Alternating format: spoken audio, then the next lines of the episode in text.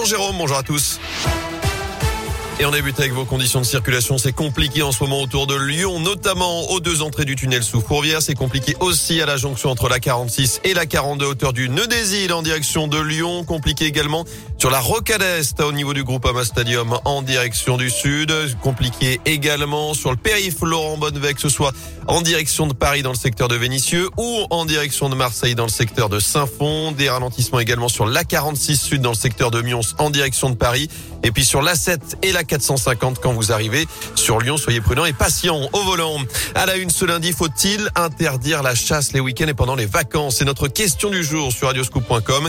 C'est en tout cas la proposition de deux candidats à la présidentielle, Yannick Jadot et Jean-Luc Mélenchon. Après ce nouveau drame dans la région, une randonneuse de 25 ans a été tuée samedi dans le Cantal, victime d'une balle perdue lors d'une battue au sanglier tirée par une adolescente de 17 ans. Elle est toujours en garde à vue entendue pour homicide involontaire. Les masques tombent à l'école alors que les vacances se terminent ce matin pour les enfants de la zone B. C'est un nouveau protocole sanitaire qui entre en vigueur en primaire. Chez nous, ce sera lundi prochain avec la fin notamment du port du masque en extérieur, la fin également des attestations sur l'honneur pour les parents. Et puis à partir de la semaine prochaine aussi, ce sera surtout la fin des trois tests obligatoires pour les enfants cas contact. Un seul sera nécessaire à J plus 2 pour retourner en classe.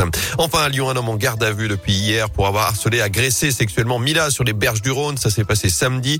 Mila, c'est cette jeune femme qui est menacée et harcelée depuis une vidéo polémique sur l'islam postée sur les réseaux sociaux il y a plus de deux ans maintenant. Dans le Rhône également, la police recrute et ce, même si vous n'avez pas le bac, un recrutement de policiers adjoints en cours dans le département jusqu'au 6 mars. Policiers adjoints, c'est le nouveau nom des adjoints de sécurité. Il s'agit d'un contrat de 3 ans qui peut être prolongé. Les candidats doivent être, avoir entre 18 et 30 ans. Ils peuvent tenter le concours même sans diplôme. Un vrai plus puisqu'au bout d'un an, le poste vous ouvre les portes du concours de gardien de la paix alors qu'il faut normalement avoir le bac pour candidater. Dimitri lui a profité de cette occasion. À 19 ans, il a passé le concours de policier adjoint avant celui donc de gardien de la paix. C'était euh, plus accessible plus facile en fait pour euh, après si jamais ça ne, ça ne me plaisait pas d'en sortir de, de, ce métier. J'avais des interrogations, j'étais pas sûr à 100%. Donc j'ai passé une formation de trois mois à, à l'école de Chassieux.